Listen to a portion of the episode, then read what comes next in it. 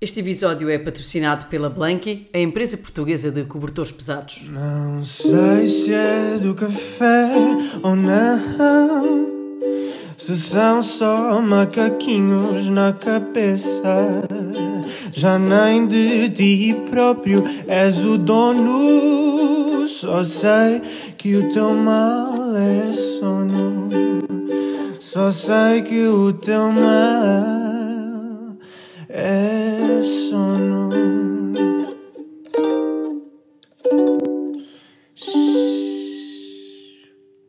Olá a todos, sejam bem-vindos a mais um e, na verdade, ao último episódio desta temporada.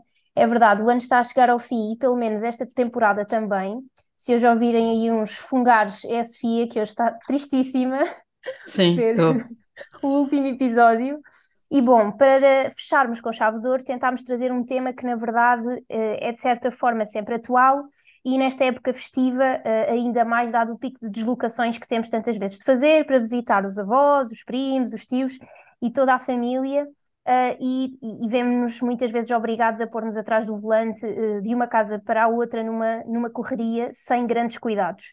E hoje vamos falar então sobre sono e segurança rodoviária. Para isso, contamos com o pneumologista Tiago Sá, especialista em medicina do sono pela European Sleep Research Society e diretor clínico do Sleep Lab, e de quem eu tenho muita inveja porque vive num sítio maravilhoso eh, chamado Açores e, e que eu tive há pouco tempo e já estou eh, a morrer de saudades. Bem-vindo, Tiago, e obrigada Muito por teres obrigado. aceito o convite. Muito obrigado, Bruno. Podes regressar aos Açores, ok? Estamos prontos para te receber. Sim, de certeza, de certeza que em breve.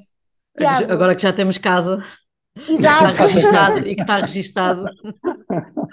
A Sofia é logo, é logo a abrir. Sim. Muito Então, bem.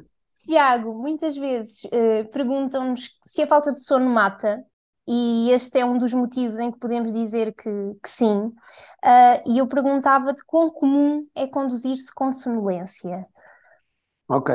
Engraçado o que estás a dizer, porque eu muitas vezes digo isso quando, quando se fala sobre a falta de sono e, e que se mata, se não mata, o que é que faz à saúde, pelo menos no risco de acidentes, sejam eles de viação ou outros, a falta de sono, mesmo a privação aguda de sono, pode ter um impacto muito, muito grande e realmente ser hum, a grande responsável pela, pela ocorrência desses acidentes e vamos de certeza ao longo desta conversa falar de algumas coisas hum, a, a esse respeito.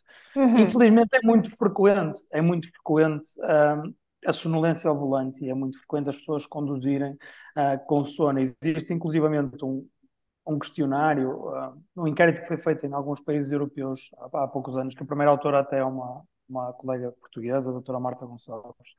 Um, e nesse inquérito, ah, um, os, os, os respondedores, ah, 17% dos respondedores tinham adormecido pelo menos uma vez ao volante nos últimos dois anos. O que para mim estes dados são claramente assustadores e quase, e quase catastróficos.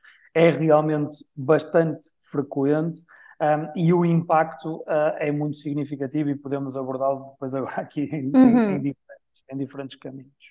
Sim, até, até porque habitualmente, e especialmente nesta, nesta época festiva, que há imensos alertas hum, para, para os condutores, nós ouvimos a maioria dos alertas é sobre o consumo de álcool, drogas, excesso de velocidade, como os principais motivos de acidentes, mas na verdade fala-se muito pouco da, da relação com a, com a sonolência.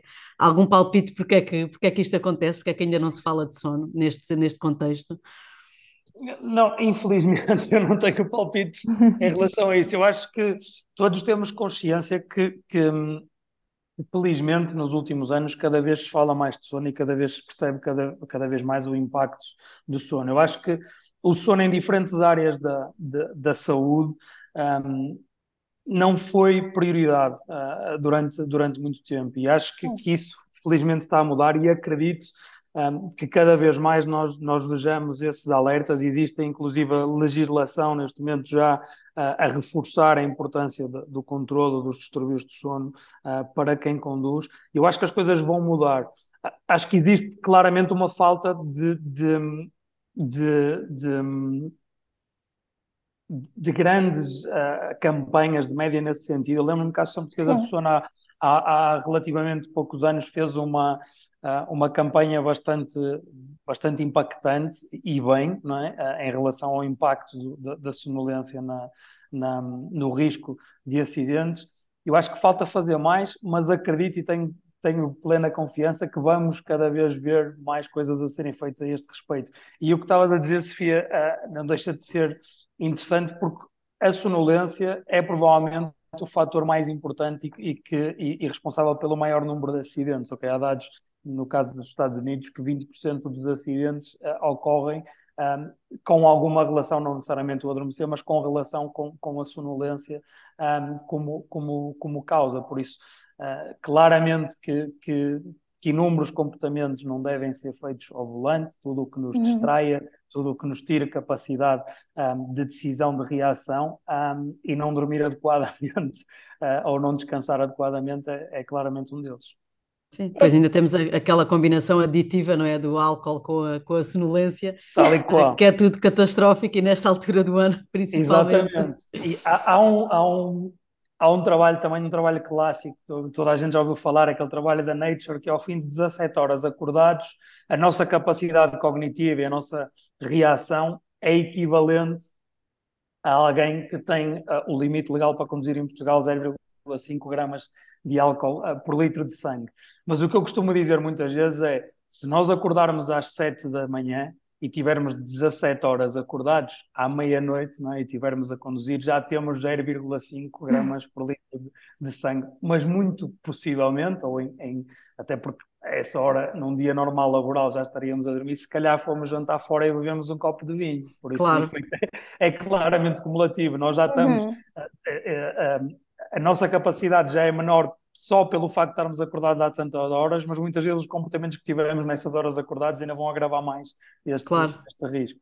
É que é muito fácil, agora essa explicação é perfeita, porque é muito fácil nós percebermos que uh, do nada já estamos uh, uh, fora de, de, do limite Uh, Parecem muitas horas, né? mas Sim, na verdade parece... é muito fácil. É muito fácil. Exatamente, é, é, relativamente frequente acontecer, acontecer isso. Basta uma sexta-feira que é um dia de trabalho e que a seguir, claro. ah, não, agora vou descansar, vamos jantar e etc. E é fácil estarmos a regressar para casa no carro à, à meia-noite, não é assim uhum. tão descabido que isso possa acontecer, mas Sim. depois quando vamos separar as, as coisinhas todas uma por uma, percebemos que o risco que nós temos naquele momento já é. Uh, somado, somado, somado, e já é um risco muito grande de ter um desfecho negativo no nosso trajeto para casa. Sim, às vezes também é uma questão quase de sorte, mas não podemos é, contar muito com ela. Uh, outra coisa que te perguntava é quais é que são assim, os principais sinais de sonolência a, a conduzir, ou seja, os sinais de que devemos parar. Porque às vezes ouvem-se aqueles mitos do que é que podemos fazer para combater a sonolência. Queria que nos falasses Sim. um bocadinho disso. Vamos aí, o que podemos fazer é descansar, ok? É evitar inventarmos Exato. e é descansar. Quais, quais são, quais, e depois podemos falar um bocadinho o que é que podemos planear e o que é que uhum. podemos fazer antes de, antes de uma viagem. Os sinais são os, os sinais normais de, de sonolência uh, que nós frequentemente sentimos. Começar a bocejar, uh, começar a, a, a sentir os olhos mais pesados, uh, começarmos a sentir uh, pestanejar mais, dificuldade em manter os, os, olhos abertos mais tempo. Depois, na condução, existem outras coisas que, de repente podemos. são específicas da atividade, que é de repente nos últimos dois minutos a gente nem sabe muito bem onde é que andou. Que, às vezes, e, e todos nós já estivemos cansados, já estivemos em privação de sono, parece que estamos a conduzir e de repente chegamos a um sítio em piloto automático. Eu não me lembro de ter visto a, aquela casa ou aquele sinal que habitualmente vejo, porque todos estou distraído. Uh, e isso é claramente um sinal de que nós estamos cansados, que nós estamos com níveis de fadiga excessivos e que nós devemos parar e não devemos estar a conduzir. Se nós não estamos a prestar atenção ao que está a acontecer, não devemos estar a conduzir. Ou então passamos a saída, até a saída habitual, uhum. nós estávamos distraídos a, a ouvir o rádio ou o que for e passamos a saída. Todos esses sinais, para além dos típicos sinais de sonolência que nós sentimos em qualquer atividade, tudo o que tem a ver com distração, nós a percebermos que estamos distraídos na nossa condução e que não estamos uh, uh, com os nossos níveis de atenção no seu máximo, é um sinal de que não estamos em condições de conduzir e que devemos, devemos parar, devemos fazer uma pausa. Uhum. Uma, uma das coisas que a mim me assusta e que eu estou sempre a reparar, seja o volante, seja quando entro, por exemplo, num autocarro, é às vezes a fisionomia das, das pessoas que estão ao volante e a É relação muitas verdade. vezes com a apneia do sono. Portanto, às Sim. vezes penso se devo entrar naquele, naquele sítio ou não por causa dos ou não, condutores, não é? Uh, porque temos muitos motoristas profissionais, até porque acaba por ser também uma profissão sedentária, porque estão sempre ao volante, sempre sentados ou, e, e param para ter refeições e voltam novamente. Uh, falando um bocadinho para esses profissionais, que medidas é que eles devem adotar para não se colocarem tanto, tanto em risco? Por exemplo, quando falamos em trabalhadores por turnos, a hora do dia que conduzimos também importa, não é? Sim, claramente. Isso é uma pergunta com muitas, com muitas variáveis. Dava Ah, para um novo epi- episódio. Exatamente, mas, mas, ou seja, eu acho que nós temos que, que- todos nós que trabalhamos na área percebemos o real impacto que, a- que os distúrbios do sono e que a sonolência têm na segurança de quem conduz, seja de forma ah, recreativa ou, ou- ou normal, ou de forma laboral. Depois de abordarmos isso, eu acho que temos que pensar por dois lados. Tu, tu focaste bem, Sofia, que, o que é que, que dicas é que podemos dar aos profissionais, ou o que é que eles podem estar hum, atentos, o que é que podem fazer. Mas também, eh, eu acho que existe outro caminho que tem que ser muito trabalhado, que é as empresas. Claro. É de todo do interesse das empresas que os seus profissionais estejam nas suas melhores condições. É de todo do interesse das empresas que os seus profissionais não tenham distúrbios do sono, porque as consequências, quer ah, económicas, sociais, ah, tudo, de um acidente numa empresa de transporte, seja ele um transporte de mercadorias, seja ele um transporte de passageiros, são enormérrimas. Ou Uhum. seja, ah, e às vezes é, eu acho que e quando, pelo menos quando tenho contacto com os trabalhadores e digo isto, olha, nós temos que falar com a sua entidade patronal, porque pá, já tenho dois motoristas que, que, que estão aqui diagnosticados e que estão a ser tratados, mas se calhar há, lá, há, mais. E, e, eu, e eu receio muitas vezes os profissionais a não, nunca na vida me vão perceber, não, me vão é despedir ou despedir alguém. E este paradigma tem claramente que ser, que ser mudado. É importante nós conseguirmos chegar um, às empresas e, e fazê-las entender da importância de, de Uhum. De promover a saúde do sono dos seus, dos seus profissionais. Em relação aos, aos profissionais em si, estavas a dizer, é verdade, ah, num trabalhador por turnos, nós sabemos que existe um pico de, de horas de acidentes de viação, que é o, o, meio da tarde e o início da madrugada, ali após a meia-noite, que são os períodos de maior sonolência para a grande maioria da população que tem um, horários diurnos e mais, e mais matutinos. Mas o que estás a dizer é verdade. Alguém que, que tem um, um, um, horário de trabalho habitualmente noturno, o seu pico de sonolência será numa hora completamente diferente do que eu que tenho um trabalho, um trabalho diurno. E, e aí é um bocadinho, e acho que a esse nível os profissionais estão um bocadinho alertas do tempo de trabalho, ou seja, até por causa dos, dos, dos, dos tacómetros, o tempo Sim. de trabalho e do tempo que podem, Uhum. podem, podem conduzir. Há outras coisas que poderão. ah, não estar todo, tão alerta, que muitas vezes podemos estar mais cansados, não necessariamente porque trabalhamos muito, mas porque dormimos pior naquela noite, porque as condições de, em que dormimos não foram ah, tão boas, ou porque estávamos preocupados, ou o que for. E nesses dias é importante ter ah, cuidados extra, parar mais, mais vezes, repousar, se calhar fazer pausas mais curtas, mas mais vezes. Isso Uhum. é- é- faz muito mais sentido do que parar uma hora a descansar e depois, e depois seguir. Se calhar um, tentar separar isso e fazer mais paragens. Uh, Nós, na- na medicina do sono, somos habitualmente conhecidos por lutarmos contra, contra a cafeína, não é? Mas eh, é tudo. Aqui é- é mordemos como- a língua.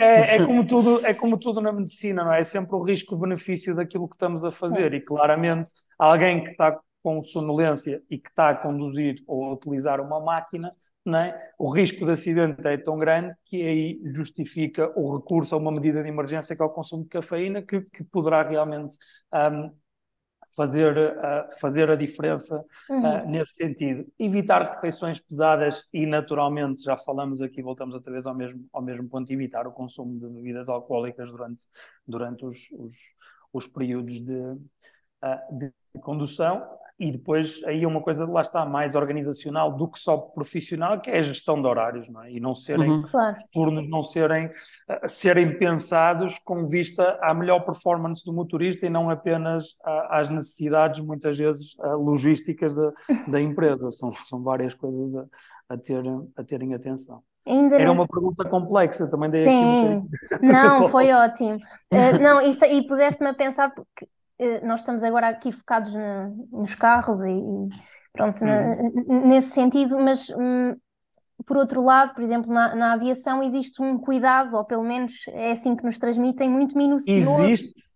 Pois, é isso. ou pelo menos é isso que nos transmitem. Essa, um, eu, eu acho que depois também acaba por ser um bocadinho como os turnos de, de médicos, não é? Porque pois. estão escalados para determinado sítio, mas depois vão trabalhar para outro, portanto aquilo pode estar muito bem arranjadinho, mas depois pessoalmente o que fazemos depois com acabamos sim, por desajustar sim. muitas vezes o horário para termos mais um dia livre. Eu acho que na aviação também acaba por acontecer o mesmo, uhum. embora eles acho que deva estar tudo estipulado, mas depois não é isso que acontece, digo eu. Eu, te, eu acho que existe é uma heterogeneidade muito grande, ok? Pois, existe pois. uma heterogeneidade muito grande de requisitos até em diferentes países, mesmo tanto para, para um, uh, um, os motoristas de, de de pesados, ok? Como para os pilotos. Não é, não é igual em todo lado os requisitos que são necessários uhum. para manter um, a carteira e para, e para trabalhar.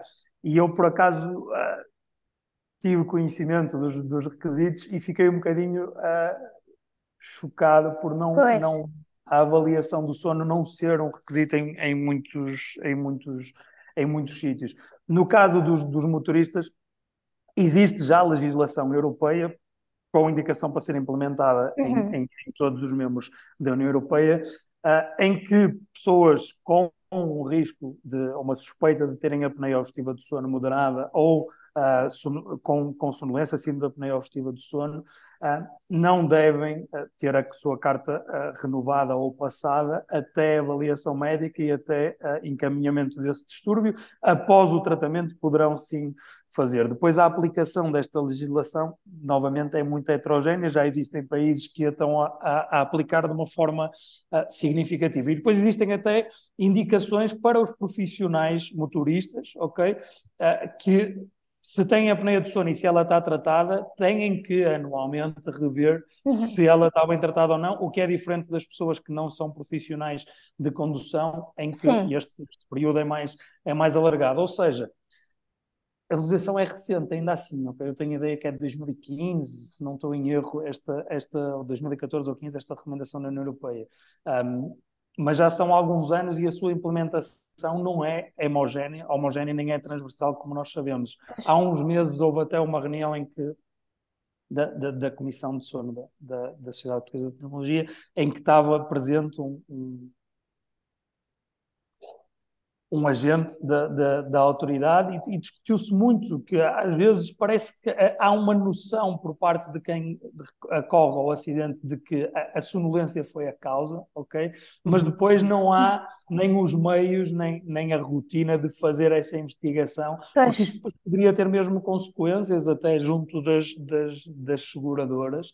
Um, a causa uh, do acidente em si. Eu achei interessante haver já essa noção, mas depois na prática uh, o que fazer. se faz uhum. um, e o caminho legal que é feito nessa, nessa busca não ser um, assim tão, tão frequente, mas eu acho que são aumentando o alerta, aumentando a noção por parte de todos os, os envolvidos, eu acho que cada vez mais nós, nós vamos procurar isso e cada vez mais vamos dar mais atenção. Sim, e, e, até pensar como é que pode ser feito, não é? Porque nós, o álcool temos forma de medir, não é? Que está legislada a sonolência, é ainda não temos assim formas de medir e é muito difícil esse, e é, é, muito subjetivo. Esse é um é? problema e, e discute-se muito e se, se formos ver até algumas explicações sobre esse tema, que é nós usamos algumas, algumas escalas subjetivas que sabemos que podem ser manipuladas pelo, pelo inquirido, não é? Claro. Por isso é fácil. Um, alguns exames que são feitos são morosos, são custosos e a, e, a, e a, aplicabilidade é difícil, por isso claramente precisamos de ferramentas de medida um, da atenção, da, da, da, velocidade da reação e etc., que nos permitam, no momento, fazer esse teste e, e ter uh, uma resposta palpável e validada, que não existe. eu, do ponto de vista teórico, vou ser muito honesto, eu não acho assim tão impossível que elas, que elas existam, porque é relativamente. Se nós pensarmos um bocadinho, conseguimos perceber o que é que gostávamos de avaliar e, e desenhar uma ferramenta, depois é importante é testá-la, testá-la, testá-la, claro, validá-la claro. e depois ela poder ser usada. Mas eu não, não, não acho esse caminho um, um beco sem saída. Eu acho que esse é um caminho que tem futuro e que tem que, e que, tem que ser feito. Nós termos uma, uma forma de objetivamente conseguir avaliar a uhum. capacidade cognitiva e de reação de um condutor. Claro, uhum. é um caminho, um caminho que, que, que esperemos que, que, se faça uh, uh, rapidamente.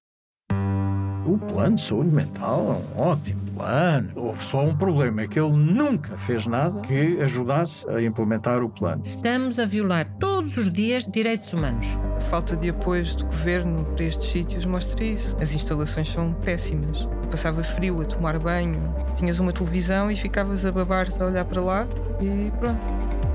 Desassossego é a nova série Fumaça.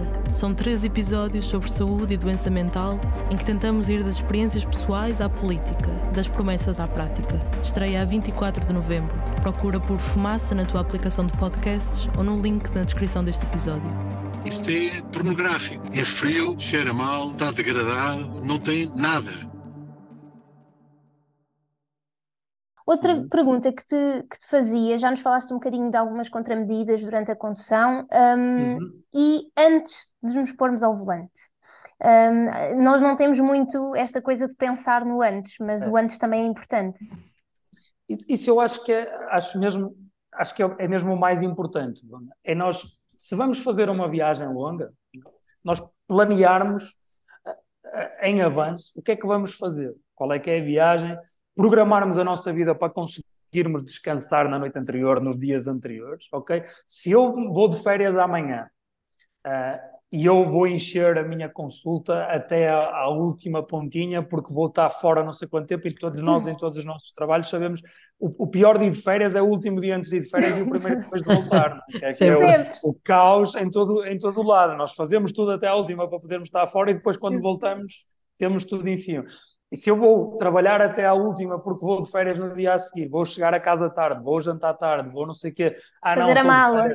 E fazer a mala, ou se calhar ah, estou de férias, hoje até vou, vou beber um copo de vinho e vou tentar relaxar um bocado e vou-me deitar mais tarde. E no dia a seguir quero acordar cedo, meter a mala no carro e arrancar para uma viagem de 5 horas, tudo isto está errado. Eu estou uhum. a fazer tudo o que não devo fazer se quero ter, quero, quero ter um bom desfecho na minha viagem. Ou seja, claro. temos que planear, temos que descansar adequadamente antes, temos que planear a nossa viagem, o que é que vamos fazer, aonde é que vamos parar, vou parar para almoçar ali, vou parar para, para tomar um café, temos que fazer esse, esse planeamento e não ser só. Da mesma maneira que, que, que, se vamos fazer uma viagem longa, vamos ver a água, vamos ver o óleo, vamos ver a pressão dos pneus, uhum. não é? ou, ou, pelo menos foi assim que, que, os nossos pais nos ensinaram. Hoje em dia parece que é tudo muito mais automático, nós não temos que fazer estas coisas, mas existem alguns cuidados com o veículo que é normal termos antes de uma, de uma viagem longa devemos pensar nisso no operador do veículo, que é tão mais importante do que o veículo que somos nós, como é que o vamos conduzir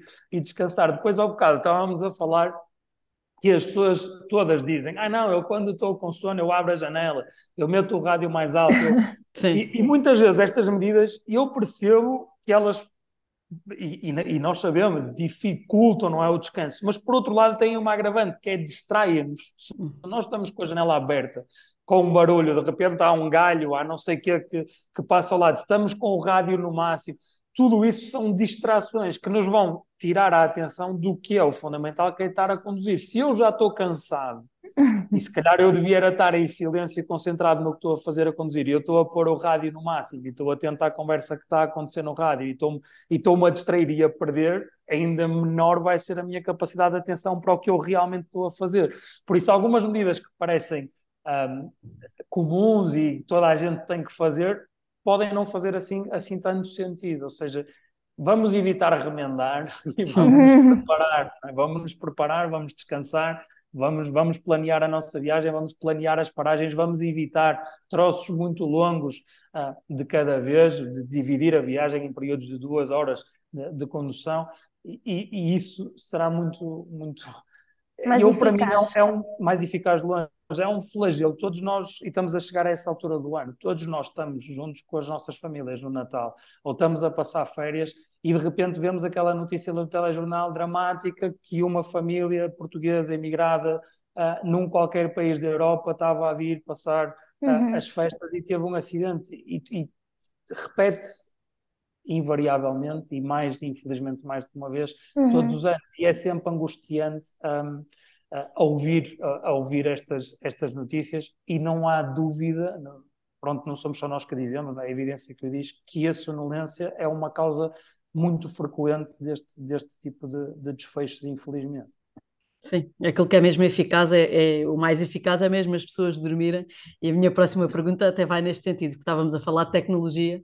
Será que Uhum. vai ser a tecnologia e a condução assistida que nos vai aqui facilitar os períodos de descanso? Como é que prevês que seja o futuro nesta, nesta área? Achas que vai permitir depois as pessoas eh, dormirem um bocadinho e descansarem? Eu sim, acho que isso é a pergunta de um, de um, de um milhão de euros. né? Ou seja, eu não tenho dúvida, eu também sou, sou muito otimista, eu não tenho dúvida que num futuro longínquo hum, dificilmente nós vamos ser operadores de qualquer tipo de, de veículo. ok? Nós vamos ser, vamos ser passageiros de, de veículos autónomos. Agora, não sabemos qual é que é o tempo até aí chegar. E esse poderá ser um tempo em que estes problemas que nós estamos a discutir deixam de se colocar, porque Claro. a ação humana já não tem ah, lugar na, na, na, na- condução. Não acho que num futuro, não sei a quantos anos, nem vou pôr aqui a tirar, mas num- vamos dizer longínquo, num futuro longínquo, o problema estará resolvido por aí. Mas até chegarmos aí, mais coisas têm que ser feitas. Claro. Existem coisas mais simples e tecnologias mais simples, e algumas, algumas construtoras já as têm. Por exemplo, identificação de fadiga pelo nosso carro. O carro perceber que a nossa condução é errática, que nós estamos com dificuldade em manter a velocidade estável, que nós estamos com, com variações ahm, da, da trajetória que não são ah, normais, até, e, e por que não, termos uma câmara, né, o carro tem câmaras para a frente, tem câmaras para trás, Uhum. pode ter uma câmara para o condutor para identificar, e aí eu acredito que seja um caminho com, com algum futuro, identificar sinais de fadiga na, na face. Sim. Uhum. Nós sabemos que existem sinais. Depois eu- é, é um, é, um, é um tema que a mim me interessa e depois há aqui muitas nuances, mas nós sabemos que existem finais, sinais claros de fadiga. Ninguém tem dúvidas de que olheiras é um sinal de que aquela pessoa não dormiu. Uhum. não dormiu. Ou seja, existem sinais que são claros. Agora, como é que nós os podemos interpretar? E será que algum algoritmo de inteligência artificial o pode interpretar e dizer, não, este, este condutor tem que parar para descansar, seja pelo aspecto físico, seja pelo comportamento que ele, que ele está a ter. E, e- e no que toca ao comportamento, já existem tecnologias nesse sentido. E eu acho que se calhar vamos começar pela sugestão, o carro dizer, eh, excelentíssimo condutor, uh, deverá parar para- fazer um- uma pausa de 15 minutos, mas eu acho que vamos caminhar para o ponto em que o carro vai dizer, lamento imenso, Parou. não condições de conduzir, vamos ficar por aqui, daqui a uma hora voltamos a tentar. Eh, Ou seja, eu acho Sim. que, que provavelmente será este o caminho, eh, que serão os carros primeiro a, a- a- a- limitar a ação do, do condutor quando ele não está em condições, até chegarmos a esse futuro que nós vislumbramos de, de a condução ser completamente autónoma e de nós não termos nada a ver com isso. E aí podemos entrar ah, em Braga, na minha cidade natal, no carro e ir até o Algarve a dormir. E aí, seria pode fazer a incrível. viagem à noite pela, pela fresca, não é? E Sim. não há grande problema. Sim, vamos ver, vamos ver o que é que o futuro nos espera. Acho que estamos num bom momento para avançarmos para a nossa rubrica de cobertores pesados que desenvolvemos em parceria com a Blanky. Tiago, para te pôr a par ah, da dinâmica aqui ah, ah, deste momento, é muito simples. Eu todas as semanas trago uma frase sobre cobertores pesados para testar a fonte de conhecimento que, que é a Sofia. A frase Uhum. pode ser mito ou facto. E eu quinzenalmente faço o meu melhor para a envergonhar publicamente e fazer com Ok. que ela erre. E, e como é o último episódio, eu aposto que é isso que vai acontecer. Não, acho que não. Acho Vai que ser desafiante. Vamos ver. Tiago, não sei se já tiveste a oportunidade de experimentar algum destes cobertores. Ou Não, tens não experimentei pessoalmente, ok? Conheço Uhum. bem os cobertores, tenho feedbacks de, de, de doentes que, que, têm, que, que usam os cobertores e, e amigos até. Ah, Uhum. nunca experimentei, mas, mas, mas, mas tenho ouvido ah, Vais ficar, sim. Sim. Vais ficar mais Não curiosa. experimentei, vou dizer, exatamente, vou dizer porquê. Porque eu sou um afortunado. Não sei, tive sorte, eu durmo, durmo Muito bem, bem. adormeço rápido. Lá em Sim. casa só faço o turno da noite, entre aspas, da criança, porque vou resolver e adormeço num instante. Portanto, é, é algo que Que felizmente bom. não, Sim. não Então, olha, vamos ver eh, então como é que estás hoje, Sofia. Preparada? Estou muito cansada. As minhas Então- crianças arruinaram o meu sono noturno. Mas Mais sim, uma vez.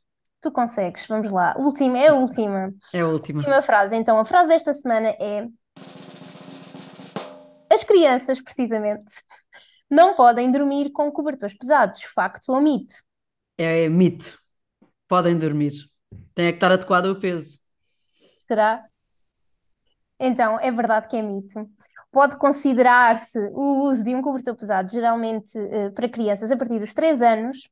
Ah, se calhar, é, eh, Sofia, Isso é não, é, isso não era preciso dizer. Isso não era preciso Sofia, dizer. se calhar, Se não estava nas hipóteses. se calhar, se calhar é a solução para as tuas crianças Atenção, não te em chatearem defesa- mais. Em defesa das minhas crianças, elas dormem lindamente. Hoje foi uma noite muito atípica. E por isso é que eu estou tão, tão frustrada, Por porque não é estou custar habituada. Não estou habituada. Então, só para explicar, para selecionar o peso cobertor para uma criança, funciona da mesma forma para um adulto, mantém-se a regra dos 10% do peso. Existem cobertores destes concebidos especificamente para esta população pediátrica, cujo peso pode variar entre os 3 e os 5 quilos. E quando aplicados adequadamente, alguns estudos demonstram que os cobertores são altamente eficazes na redução da, da ansiedade, em particular ah, em crianças com condições como ah, o autismo. Queria só relembrar que, antes de mais nada, é importante que conversem com o vosso pediatra eh, ou médico de família para decidirem em conjunto se faz sentido apostarem num destes cobertores, dependendo, claro, das características específicas dos vossos eh, eh, mais novos. Sofia, estás como o Marcelo, esperaste, desejaste, conseguiste. Exatamente. Chegaste ao fim destes oito factos sobre cobertores pesados. Só errei uma. Acho que sim, uma ou duas, sim. Por isso é algo muito positivo. Muito bem. Pronto, de nada. Vamos dormir sobre o assunto. Vamos dormir sobre o assunto e perguntar a quem sabe o que falar para dormir sobre o assunto. Vamos então avançar para a nossa, para a nossa rubrica final, eh, Tiago. Não sei se já tiveste a oportunidade de ouvir algum dos nossos podcasts, mas nós no final temos umas, umas perguntinhas assim pessoais da relação dos nossos convidados com o sono. E Eu vou já passar para a primeira, que é: Ok. és uma pessoa da noite ou do dia e porquê? É tudo muito simples. Sim, olha, eh, na verdade, eu digo muitas vezes isso na consulta, porque lá em casa eu tenho um cronótipo mais tardio, de base. Eh, A minha esposa tem um cronótipo mais matutino. Ela às seis da manhã está pronta para salvar o mundo. Eu, se tiver de férias, naturalmente vou acordar um bocadinho mais tarde e vou, e vou me deitar um pouco mais tarde. Na verdade, ah, nós ajustamos, encontramos ali um meio termo e hoje sou uma pessoa que acorda cedo, gosto de passear o cão, dar uma corridinha antes do trabalho, por isso tornei-me uma pessoa das manhãs, mas na, na gênese. Exato. E, e quando era mais jovem era claramente um- alguém com, com um horário mais vespertino. Boa. Vou mudar aqui a pergunta, porque tu já me disseste que dormes maravilhosamente bem e eu ia perguntar-te o que é que fazes quando não consegues pregar olho e eu já sei que não é, não é o caso. Portanto, vou alterar a pergunta e vou perguntar-te o que é que mais te irrita que digam sobre sono? Ah, que é uma falta de tempo, que é uma perda de tempo. ah, e, e- nós estamos sempre a bater na mesma tecla, mas ainda continuamos a ouvir isso frequentemente, ok? E eu não durmo para não perder tempo. Dormir é uma perda de tempo. Não, eu só durmo quatro horas porque era o que faltava e eu perder ah, tempo da minha vida a dormir. Ah, é uma, pronto, para quem trabalha no sono já estamos todos fartos de ter esta conversa, mas ela é sempre importante porque todos Uhum. os dias continuamos a ouvir isso. O sono é importante, eu digo, isso várias vezes, depois há aquelas pessoas que dizem ah, porque existem montes de génios e, e da nossa história que dormiam pouco. Uhum. Eu dizia, imagina se dormissem bem. Sim. o que é que não poderíamos ter tido na história? Exato. É verdade. Se esses, se esses génios, inventores e etc. dormissem bem, porque claramente a evidência está do lado de, de quem defende a, a, importância do sono um, e de termos um sono de qualidade uh, e regular e no, no tempo adequado. Uhum, é verdade. E vamos passar para a última, que é, é sempre a mais complicada, que é qual é que é, é, a história mais caricata que nos podes assim contar que se tenha passado em consultório ou que tenhas ouvido num congresso, qualquer coisa que possas contar uh, e que seja assim engraçada, se é que te recordas de alguma coisa. Sim, há, há, há, algumas coisas, algumas coisas engraçadas. Eu vou se calhar dar aqui, vou contar uma história que é uma história que eu conto uh, algumas vezes e que, e que tem um bocadinho mais a ver com um, a importância de nós, em consulta, seja ela do que for e do sono, eu acho que é importante adequarmos as recomendações a quem temos, a quem temos à, à nossa frente. E uma coisa que nós dizemos também muitas vezes é um, e evitar a exposição aos ecrãs antes de ir para a cama, por inúmeras razões, seja pela, pela atividade ser estimulante em si, seja pela luz. Uh, pronto, existem montes de argumentos para nós darmos esta recomendação. E eu não, não, não me esqueço, já tenho alguns anos, mas de, de uma, de uma senhora que eu vi em consulta, um, que tinha queixas de, de, de insónia intermédia, de acordar à meia da noite, mas não tinha grandes queixas ao adormecer e que me dizia que adormecia sempre uh, com a televisão ligada.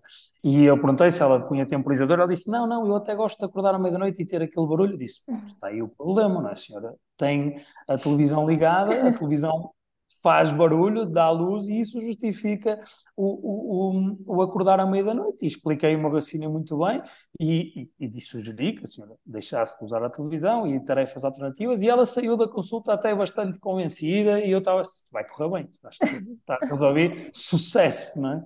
Passado três dias, ele ligou para a clínica, pediu para falar comigo, eu atendi o telefone, eu não durmo há três dias, eu não consigo adormecer, eu nunca tive um problema em adormecer, eu fui à sua clínica com um problema que era acordar à meia da noite, e para além disso, para além de eu manter a noite estar acordado, tenho outro problema que eu nem sequer consigo adormecer, porque você é o pior médico que existe né?